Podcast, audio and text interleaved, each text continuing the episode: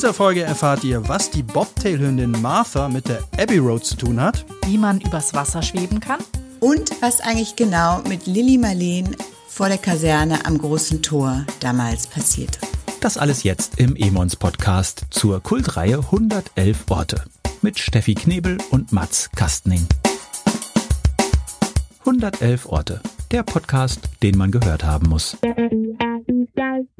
Ja, hallo zusammen. Hier sind Mats, Steffi Und Lucia. Hier ist der Podcast zur Kultreihe 111 Orte, den Erlebnisführern aus dem Emons Verlag. dem Original aus dem Emons Verlag. Und wir sitzen diesmal ganz Corona-gerecht, nicht im Hinterstübchen beim Emons Verlag in Köln, sondern in unserem kleinen Studio im Schwarzwald und reden mit Lucia G. von Seldeneck via Videokonferenz. Habe ich den Namen jetzt richtig ausgesprochen? Ja, mehr oder weniger. Ja, nee, doch, total gut. G in echt, aber G. Ich schaffe, ich wusste, dass es ich das. ist total schwierig und ich weiß es und äh, Lucia G. von Seldeneck. sehr gut. So, so richtig wurde er, glaube ich, noch nie ausgesprochen. Lucia, du bist in Berlin geboren und aufgewachsen, hast den Mauerfall miterlebt und hast schon vier Bücher über deine Stadt geschrieben. In deinem Vorwort kann man lesen, Berlin ist groß, riesig groß.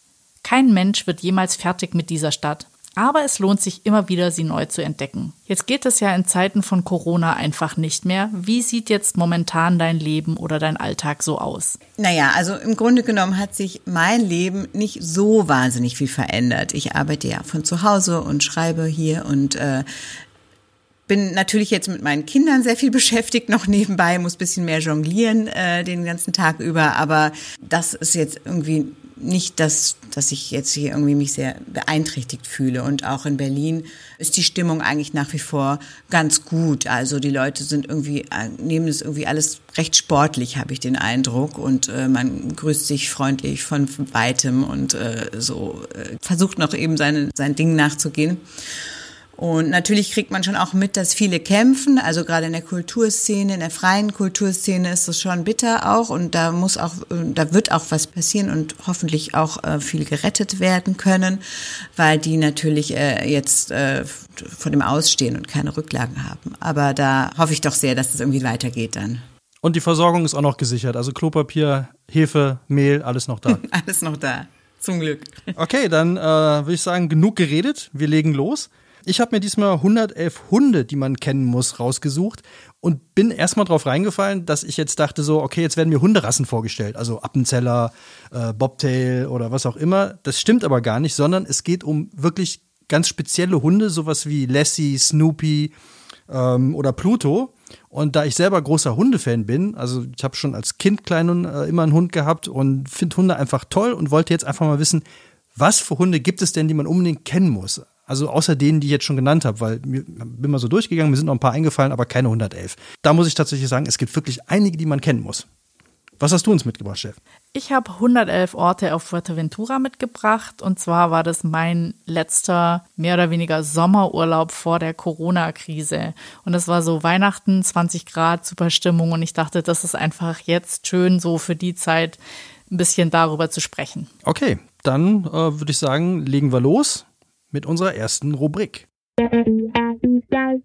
Lieblings. Wie immer, der Gast darf anfangen. Lucia, was ist dein Lieblings, was auch immer in Berlin? Lieblingsort, ja, das ist echt eine schwierige Frage. Das werde ich natürlich echt oft gefragt und immer so, äh, ähm, auch so ein bisschen mit so einem hämischen Gesichtsausdruck. So, was ist jetzt der Ort aller Orte in Berlin, der irgendwie alle aussticht? Und ja, äh, es gibt ihn leider nicht so, ne? Also das kann man einfach, kann ich so nicht beantworten oder nicht, nicht die aber es gibt eigentlich viele Lieblingsorte, nämlich eigentlich alle die, die einen die einen, ja, alle unerwarteten Orte, alle die, die einen überraschen können. Da gibt es äh, natürlich überall, überall in jedem Bezirk einige und ähm, auch in verschiedenen äh, Kategorien, aber es sind eben die, die einen irgendwie rausholen aus dem Trott, die einen irgendwie aufmerken lassen und auch ein bisschen eine, eine fremde, eine andere Welt entführen, in eine andere Welt entführen. Und äh, da habe ich mir jetzt rausgesucht das Don Juan Center in Lichtenberg, Berlin-Lichtenberg. Da denkt man erstmal so, pff, Lichtenberg, da ist eigentlich nicht so viel los. Das ist dann jetzt da so nörd, nördlich. Äh, ich kannte das gar nicht so und da sind eben viele Plattenbauten und Und da ist eben unter anderem das große Gelände, wo früher die äh, VEB Elektrokohle war, äh, große Schornsteine standen und jetzt einfach eine große Brache ist und gar nichts ist, stehen, stehen vier große lange Hallen. Und wenn man diese hinter, wenn man die Vorhänge am Eingang dieser Hallen zurückschlägt, dann ist man auf einmal Bam in einer ganz anderen Welt, nämlich mitten auf einem Marktplatz irgendwo in Asien oder vor allem in Vietnam. Das ist nämlich der Großmarkt, der vietnamesische Großmarkt in Berlin. Und dort gibt es dann eben Blumen, blinkende Feuerzeuge, natürlich überall Winkekatzen, Jogginghosen, vor allem im 50er-Pack und äh, duftenden Koriander, frischen Fisch, Nagellack in Paletten und äh, Maßschneidereien und alles, was man eben auch sonst vielleicht schon mal so gesehen hat, wenn man mal in Vietnam auf dem Markt war. Und aber nicht nur das, dort treffen sich eben auch die ganzen vietnamesischen Familien aus der Umgebung und aus ganz Berlin zum Familienessen in, in den Restaurants vorne drin essen äh, und man hört eigentlich nur noch Vietnamesisch und kein Deutsch mehr. Und sogar vorne auf dem Parkplatz, das fand ich immer auch so ein tolles Detail, sind riesige große Plakate auch auf Vietnamesisch, also nicht mehr auf Deutsch. Gibt es eine große vietnamesische Community in Berlin? Also das ist mir jetzt so überhaupt noch nicht äh, bekannt gewesen. Ja, tatsächlich, und zwar vor allem in Ostberlin. Die meisten kamen nämlich als Vertragsarbeiter zu DDR-Zeiten schon. Da gibt's eine relativ große Community. Die sind auch eben nicht so präsent, aber haben sich da eben so einen richtigen Ort geschaffen, wo sie so unter sich sind und für sich sind. Aber man ist trotzdem auch willkommen. Ne? Also es ist jetzt nicht so, dass man da irgendwie auffällt wie ein, äh, irgendwie ein bunter Vogel oder so. Es ist eben so eine bizarre Mischung, die einen sofort in Beschlag nimmt und man lässt sich so treiben und man findet sogar zwischen dem ganzen vielleicht so Kitsch und Sonderangeboten findet man auch irgendwelche Schätze wie so seidene Hausmäntel und, und, und Holzschnitzereien und also man kann richtig auch was entdecken. Seidene Hausmäntel. Und dann vietnamesisch ist wahrscheinlich fließend. Nein, natürlich nicht. Deswegen weiß ich auch nicht, wie man die nennt. Genau. Isst du gerne vietnamesisch? Mm, ja, sehr gerne. Die Pho Bo, diese Brühe mit Rindfleisch.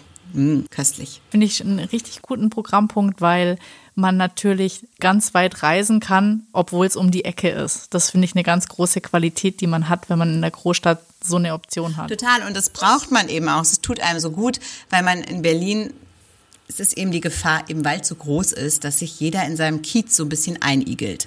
Man lebt da in, seinen, in seinem kleinen Viertel, kennt seine Wege, kennt seine Ladenbesitzer, grüßt sich. Es äh, ist wirklich total dörflich, wenn man da irgendwie sich ein paar Jahre mal eingefläzt hat. Und das ist eben die Gefahr, dass man eigentlich gar nicht mehr raus. Also ich wohne in Kreuzberg und aber wann war ich das letzte Mal in Mitte? Wirklich, ich kann mich kaum erinnern. Das ist ein bisschen peinlich, aber es ist wirklich so. Und äh, deswegen tut es so gut, wenn man einfach mal loszieht und äh, so mal was so ganz anderes entdeckt und ähm, sich da mal drauf einlässt. Und dann ist das wirklich wie ein kleiner Urlaub. Das stimmt schon. Okay, Steff, was kannst du gegen äh, vietnamesische Seidenpyjamas und Rindfleischsuppe bieten? Das wird jetzt natürlich total schwierig. Also ähm, ich würde die Winddüse von Fuerteventura dagegen setzen wollen.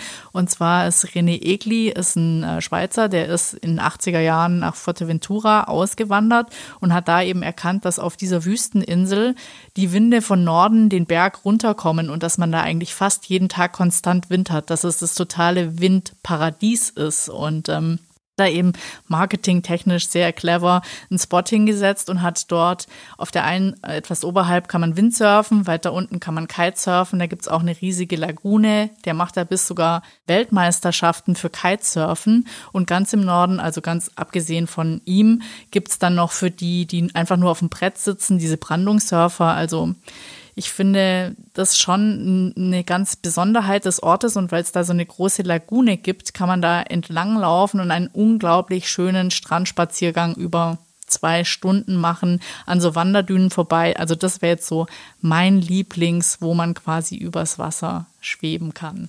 Okay, kann man in Berlin surfen? Wannsee? Kann man da kiten oder surfen oder sowas? Bestimmt.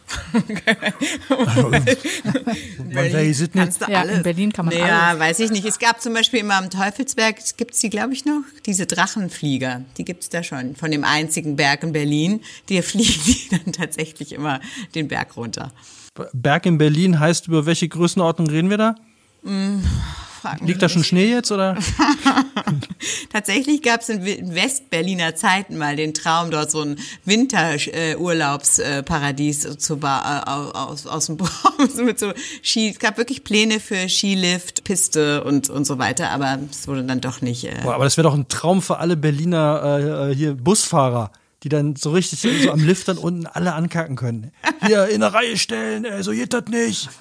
Mit dem Snowboard nicht in der ersten Reihe. So kann, ich mir lebhaft vorstellen. Auf jeden Fall, ja, genau. In Holland haben sie sogar Hallen gebaut, in denen man Skifahren kann. Ich glaube, in Essen gibt es auch eine. In Neuss gibt es eine, ja, da war ich sogar mal. Das ist total absurd, finde ich. Äh, warst du mal in der Skihalle? Nee. Mm -mm. Das ist total krank. Du, du fährst irgendwie mit einem Sessellift in der Halle irgendwie so gefühlte ich glaube, 40, 50 Sekunden da diesen Hang hoch, bist in 30 Millisekunden wieder unten. Aber das wirklich Absurde fand ich, die haben dann in unten, wo der Ausläufer ist, haben die so Après-Ski-Bars hingebaut. und dadurch, dass da kein Licht reinfällt, also dass du, das ist wirklich wie so ein kleiner Keller da unten, hast du voll das Gefühl, du bist wirklich irgendwo in den Alpen abends und eigentlich hast du das Gefühl, die kommen da alle nicht zum Skifahren hin, sondern einfach nur für Après-Ski. Ja, und, dann, ja, und dann gehst du aus der Halle raus Party. und stehst dann auf einmal in Neuss mitten auf dem Acker. Also das fand ich so total absurd. Aber das könnte ich mir in Berlin wird das auch irgendwie gut, könnte ich mir vorstellen. Hm, Nee, ich finde, das passt überhaupt nicht. In Berlin haben wir ja eher im Winter die, die Seen. Leider jetzt auch nicht mehr so viel, aber das war wirklich ist für mich äh, immer das Größte gewesen und hoffentlich bald wieder noch, wer weiß, dass man eben so toll Schlittschuh fahren kann. Also, dass man eben wirklich überall die Seen hat und äh, alle auf dem Eis sind. Und teilweise auch so, ich erinnere mich an so Winter am Wannsee, wo wirklich Autos auf dem Eis waren und so. Dieser eiskalte Ostwind, der alles, alles Wasser so friert. Das finde ich eh faszinierend. Berlin kann richtig heiß sein, aber auch richtig kalt. Okay, dann lege ich jetzt mal mit, mit meinem äh, ersten Hund nach. Ja, ich habe lange überlegt, weil es gibt so viele lustige Hunde. Also von Pluto und den ganzen jetzt mal abgesehen, ähm, fand ich aber absolut Liebling, weil ich bin, Ach, es geht um lustig, das hatte ich jetzt auch nicht verstanden. geht auch um lustig. Vor allem bei Hunden. Ich finde Hunde lustig. so. okay. Hunde sind lustig. Und äh, ich weiß jetzt nicht, ob der äh, lustig war, aber er ist der, oder nee, sie, sie ist die Hündin von Paul McCartney gewesen, und zwar Martha. Und das Tolle daran fand ich, dass es einen Song gibt von ihr. Und ich glaube, das wissen wirklich die wenigsten. Wer jetzt nicht wirklich Beatles-Fan oder Enthusiast ist, weiß nicht, dass der Song Martha, My Dear eben nicht über eine Frau geht, sondern über die Bobtail-Hündin Martha von Paul McCartney. So, wer wusste das? Keine freiwilligen Meldungen. Passe. Wusste ich nicht. So, und das Lustige finde ich daran noch, dass dieser Hund, erstmal sieht der Hund sehr schnuffig aus. So einer, wenn man den, glaube ich, äh, ins Wasser schmeißt, dann ist der 10 Kilo mehr. So, der hat riesig viel Fell. Und er ist auf dem Cover, und das fand ich auch ganz toll, auf dem Cover von Pauls Album Paul is Live drauf. Und zwar nur er, Paul McCartney, an dem Abbey Road Zebrastreifen, dem berühmten. Und das fand ich total toll, weil ich bin großer Beatles-Fan. Und ich habe immer gedacht, dass Martha irgendeine Frau ist, aber jetzt weiß ich, Martha ist ein Hund. Finde ich gut. Hunde haben ja in Berlin keinen so guten Ruf, oder? Oh ja, Hunde Berlin ist, habe ich schon schlechte Karten, ne? Ich glaube, die Berlin, ach, doch der Berliner Einsolcher, der hat doch gerne seinen Hund und so geht Gassi doch. Ich dachte jetzt eher an vermintes Gelände, so, dass sich viele darüber aufregen, dass die Hinterlassenschaften nicht mehr weggeräumt werden. Wir, wir meckern gar nicht so viel. Ihr denkt wohl, wir sind die ganzen Tage nur am Meckern. Also klar, wir meckern, aber Wir haben totale Vorurteile. Damit räumst du jetzt auf, finde ich sehr gut. nee, also es stimmt schon. Das höchste Lob des Berliners ist ja auch, kannst du nicht meckern. Was macht ihr hier immer? Ich, wir sitzen ja hier im Schwabenland, da heißt es immer, wie heißt, was sagt ihr immer? Nicht geschimpft Ja. ist gelobt genug. Ja, das ist so genau ungefähr das Gleiche. Kannst du nicht meckern, ist so richtig himmelhochjarzend. Okay. Dann gehen wir einfach mal eine Rubrik weiter und gucken, was man mit Mutti so machen kann.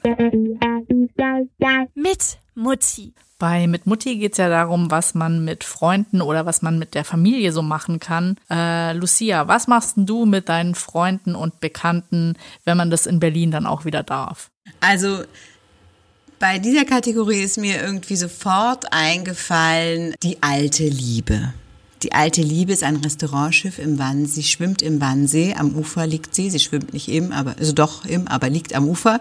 Und die ist eben einfach eine ewige Konstante. In diesem total sich dauernd neu erfindenden und immer äh, übertrumpfenden und immer noch nicht dagewesenen und hast du nicht gesehen und hier schon wieder und so da ist die alte Liebe irgendwie einfach so, wie sie immer war. Die hat es auch nicht nötig, irgendwie aufzutrumpfen oder hervorzustechen oder irgendwelche Events sich auszudenken oder Internetseiten oder so. Das ist ein Hafenschiff, altes Hamburger Hafenschiff im Ruhestand und liegt da seit 100 Jahren voller Würde und erhaben an ihrem Steg und da kommt man hin und es ist immer wie immer und man hat die, äh, die Fenster sind offen und man guckt raus über den Wannsee und es ist eben total friedlich und man kann dort eben diese Havelidylle total aufsaugen und dann äh, ein Bierchen trinken oder ein Käffchen und was man nach was einem gerade ist und dann noch ein bisschen durch den Grunewald zurück. Also das ist auf jeden Fall diese Weite und diese Größe des Wannsees und so, das kann man da alles total aufsaugen und mitnehmen. Und das ist immer ein toller Ausflug. Ist das so ein Sommer-Winter-Ding? Also kann man da immer hingehen? Weil du gerade gesagt hast, ist es offen. Sitzt man da hinten draußen oder wie muss man sich das vorstellen? Naja, ja, man sitzt drinnen. Also im Winter kann man da auch hin. Da sind ja natürlich die Fenster nicht offen. Aber im Sommer sind die dann immer geöffnet und da weht dann die laue Havelluft rein. Und das ist eben so wirklich so ein, das ist ein Fels in der Brandung, muss man sagen. Hätte ich jetzt aber irgendwie eher so in Hamburg vermutet. So alte Liebe und Schiff auf dem Wasser und als Bar, das klingt irgendwie so, fehlt noch der Tätowierer hinten. Aber in Berlin hätte ich jetzt sowas nicht erwartet. Ja, wir sind schon auch hier so ein, so ein Gewässerland ein bisschen. Das muss man auch so sehen. Es gibt schon viel Seen und Flüsse und so drumrum und, und auch in der Stadt. Und also, doch, finde ich, das passt schon. Ich habe mir, hab mir was rausgesucht mit Mutti. Also es geht ja jetzt nicht unbedingt um Mutti, weil mit Mutti kann man ja vielleicht zur alten Liebe, aber vielleicht auch eher mit Freunden.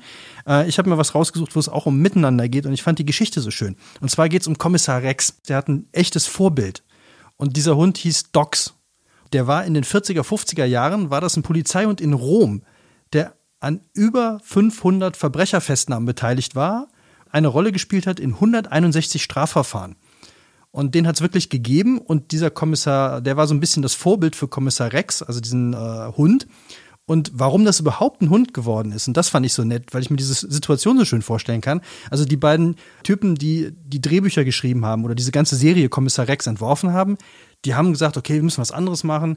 Wir brauchen einen Gegenpart zu unserem Kommissar, den die da schon hatten. Und dann haben die wohl stundenlang in ihrem Büro gesessen und sich darum gekloppt und sind aber nicht dazu gekommen, irgendwie so, wer, wer das sein soll. Was ist der, äh, der Mitspieler? Ne? Wer ist der Dick zum Doof?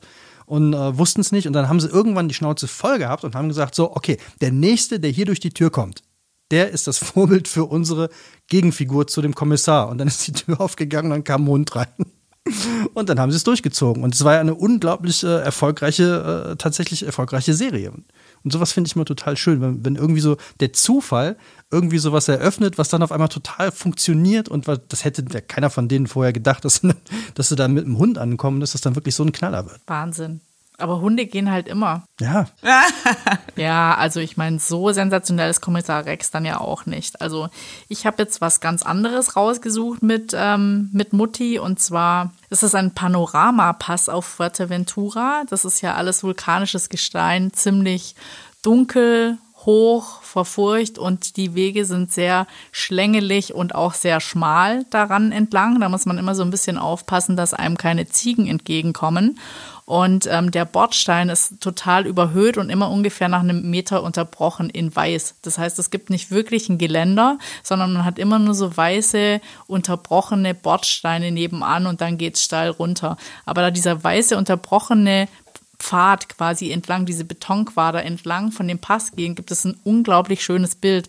Und in den 80er Jahren hat ein bekannter, jetzt muss ich auch gucken, Münchner Architekturfotograf Klaus Kienold hat das fotografiert und hat es quasi in die Museen der Welt gebracht. Also es hat es bis nach New York geschafft, war im MoMA, aber es war auch in der Pinakothek der Moderne und in der Galerie Kicken in Berlin kann man wohl auch noch Bilder davon kaufen wenn noch welche vorhanden sind. Also das fand ich eigentlich so eine ganz schöne Geschichte, dass ein Panoramapass es in die Museen dieser Welt geschafft hat. Passstraße in Berlin Gibt es da eine Passstraße an diesem Berg, den ihr da äh, angeblich habt? Nein, also eine Straße gibt es da oben drauf leider nicht.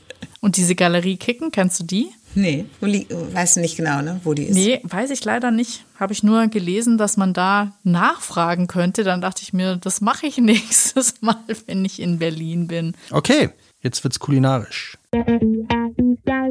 Mmh, lecker. Lucia, du hast angefangen beim ersten Mal, beim zweiten Mal. Du darfst auch beim dritten Mal anfangen. Was ist dein hm, lecker? Also tatsächlich muss ich gestehen, dass ich beim dritten ähm, als allererstes an den Madenautomaten denken musste. Okay, erzähl. Weil äh, das ist dieser Madenautomat, der im Wedding ganz versteckt an so einem Haus, an so, einer, an so einem Laden hängt, wo man tatsächlich für einen Euro äh, sich so eine Schachtel mit Maden aus der Schublade ziehen kann. Und dann ist es eher so ein oh, lecker, aber das machen, glaube ich, dann doch die meisten, die da zum ersten Mal vorbeikommen, einfach um es auszuprobieren.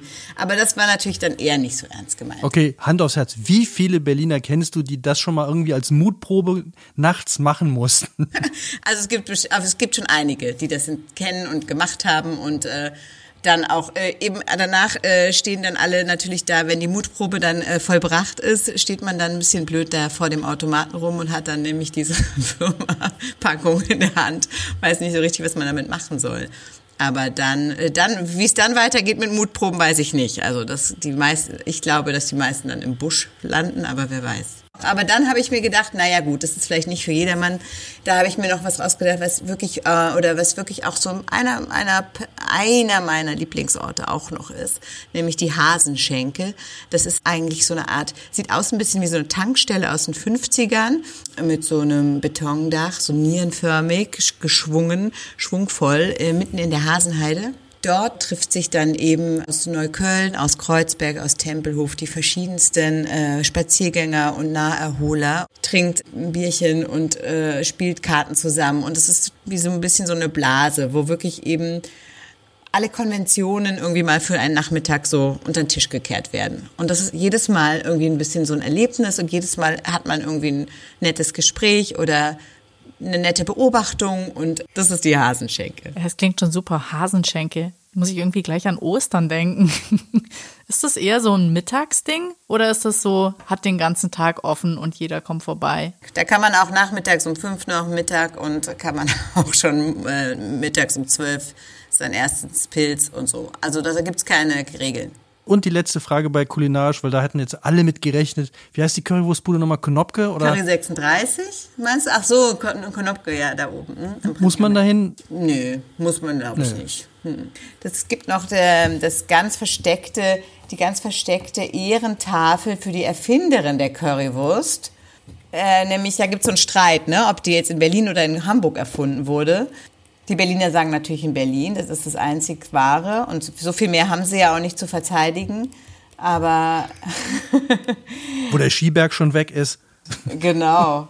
Curvers Gedenktafel. Die ist wirklich hinter so einem Asien-Supermarkt und das ist nämlich die Hertha Heuer gewesen, die äh, die pikante Chill-Up-Soße äh, erfunden hat und dort ihren ersten ihren Imbissstand hatte und dann eben diese Curry, wo ihre Soße weltberühmt gemacht hat. Das ist in Charlottenburg und das ist eben so köstlich, weil da ist so eine kleine Tafel, aber da wachsen irgendwelche Büsche davor und daneben ist eben sehr große Laden und eigentlich niemand kennt diese Tafel und diesen Ort. Das, die, der ist total verloren und vernachlässigt. Aber Chill Up finde ich super. Das klingt so nach so, also das Gegenteil von Chill Out ist Chill Up. Also man startet gut, ne? den Abend dann mit einer Currywurst und äh, beendet ihn vielleicht auch mit einer Currywurst. Sie hat eben eine Soße aus Ketchup und zwölf verschiedenen indischen Gewürzen gemischt. Und sie hat auch nie verraten, was, was, was wirklich ihre Zutaten waren. Sie schmeckt eben tatsächlich, das ist ja auch das Ding an Currywurst, ne? Schmeckt überall anders. Es gibt nicht die Currywurstsoße. Aber hat Hertha jetzt Nachfolger? Also kann ich jetzt immer noch hingehen und äh, bekomme dann die Original, das Originalrezept oder ist das mit ihr? Nee, ich glaube, es hat sie mit ins Grab genommen tatsächlich. Es nie verraten. Ah, ich dachte schon, Marc-Uwe Kling würde da ab und zu hingehen mit seinem Känguru. Ja. Heißt sie nicht auch Hertha, die Frau in der Kneipe? Ja, ja so stelle ich mir aber Hertha heuer auch vor, so richtige Kneipenhertha. ja.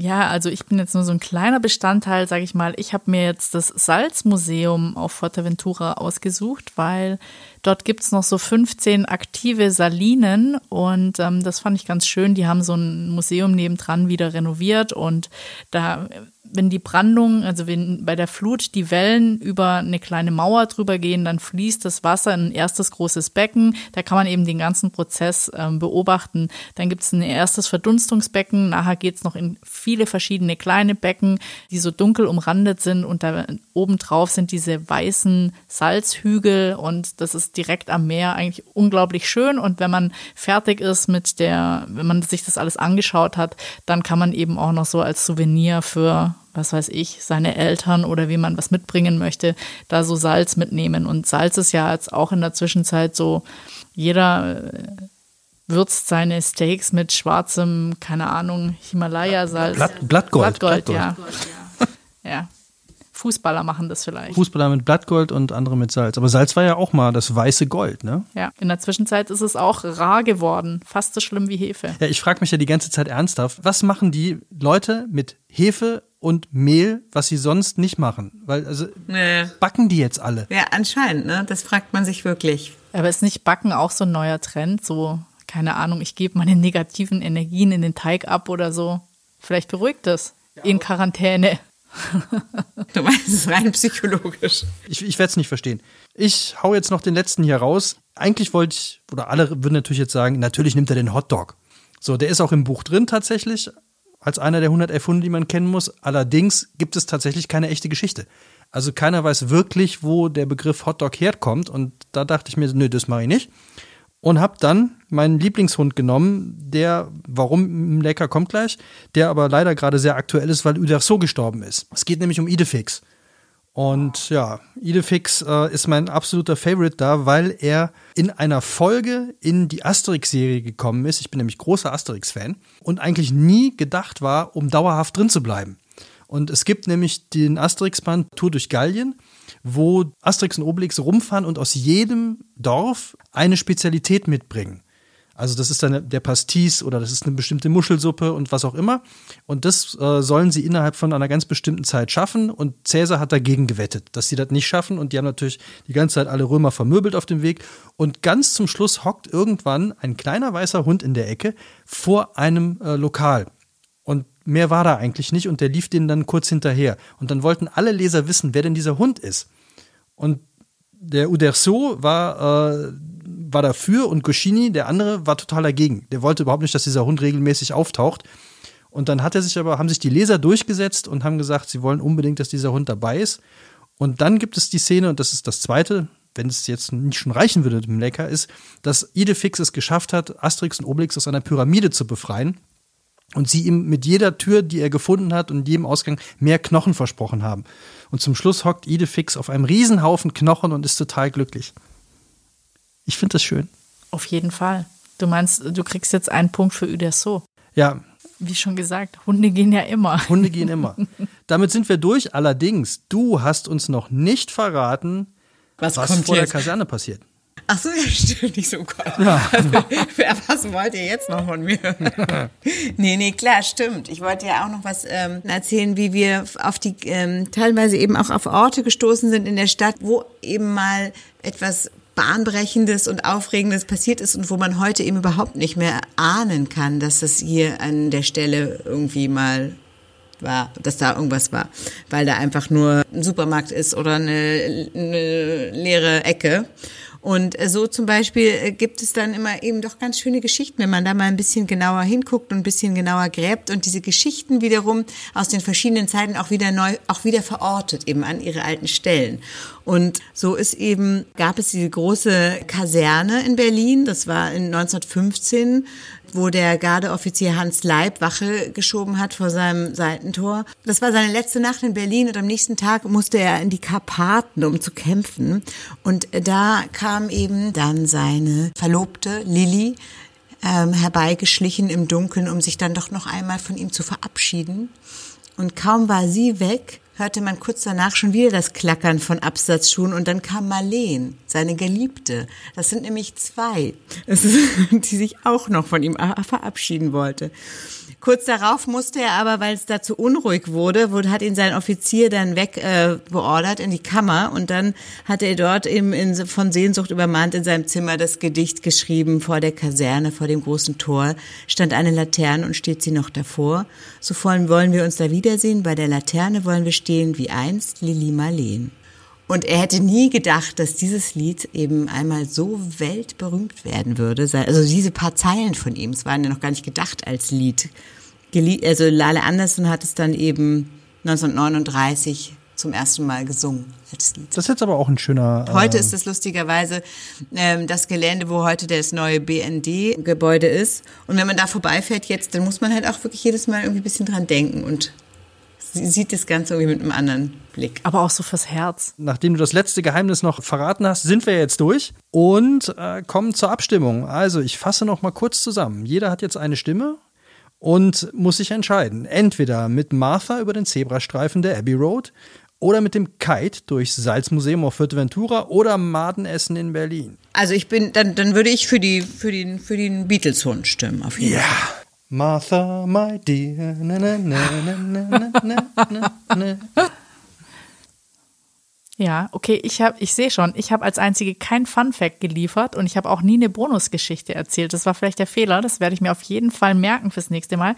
Ähm, ich stimme für dich, Lucia, weil ich fand einfach, ähm, ich kann jetzt gar nicht sagen, für welchen Punkt speziell die Maden werde ich nicht probieren, aber ich glaube, wenn ich nächstes Mal in Berlin bin, werde ich nämlich diese kleine kulinarische Reise machen, eben einmal auf jeden Fall vietnamesisch und ähm, die Hasenheide, also die Hasenschenke würde ich mir auch auf jeden Fall mal angucken und mich beherrschen, dass ich keine Fleischküchle bestellt. Okay, dann liegt es jetzt an mir zu entscheiden, wer gewonnen hat. Und ich muss sagen, du hast mich eben auf den letzten Metern, also so quasi schon kurz vor Toreschluss gekriegt und zwar mit Lilly Marleen. Das finde ich so eine tolle Geschichte.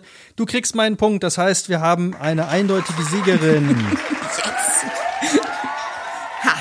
Wusste ich doch. Okay, damit vielen, vielen Dank nach Berlin an, ich probiere es jetzt nochmal, Lucia J. von Seldeneck. Danke an euch, ich freue mich. Es war sehr lustig. Lucia wird uns noch eine kleine Tour zusammenstellen äh, als PDF. Die könnt ihr euch dann ausdrucken, mitnehmen und dann in Berlin einfach mal ablatschen. Dafür braucht ihr natürlich idealerweise das Buch. Das findet ihr überall, wo es Bücher gibt. Support your local book dealer, gerade in den harten Zeiten jetzt. Besorgt es euch vor Ort oder beim Emons Verlag direkt bestellen. Schreibt uns eure Lieblingstipps zu Berlin, Berlin und nochmal Berlin. Wenn ihr noch irgendwelche Dogtricks für Mats auf Lager habt, immer her damit. Oder irgendwelche Tapas-Bars auf Fuerteventura. Rein damit in die Kommentarleiste auf Apple Podcasts, Facebook oder Instagram. Wie immer verlosen wir unter allen Einsendern die drei Bücher. Lucia, wie sieht's bei dir aus? Was sind deine Pläne für die nächste Zeit? Planst du ein weiteres Buch? Ja, also Verena, die Fotografin und ich, wir sind tatsächlich schon wieder on Tour und erkunden die Berlin diesmal von äh, nochmal einer ganz anderen Richtung aus, nämlich wir gucken uns die Häuser und Bauwerke aller Art an, also von äh, nicht nur Häuser, auch Brücken, U-Bahnhöfe, alles, was da so eine Rolle spielt. Und im Herbst soll eben dann auch bei Emmons erscheinen dies, die 111 Bauwerke in Berlin, die man kennen muss. Alles klar. Abonniert unseren Podcast, liked ihn, hört ihn mit Kommissar Rex im Verhörraum, im Cabrio auf der Küstenstraße oder mit Hertha im Zoo. Wir hören uns in der nächsten Folge wieder. Da geht es dann um 111 Sachen, die man im Homeoffice machen muss. Nee, Quatsch. Um, lasst euch einfach überraschen und vergesst nicht, Entdecken, fängt zu Hause an. Macht's gut. Ciao. Tschüss. Tschüss! 111 Orte. Der Podcast, den man wiederhören muss. Konzept und Produktion Audiotextur.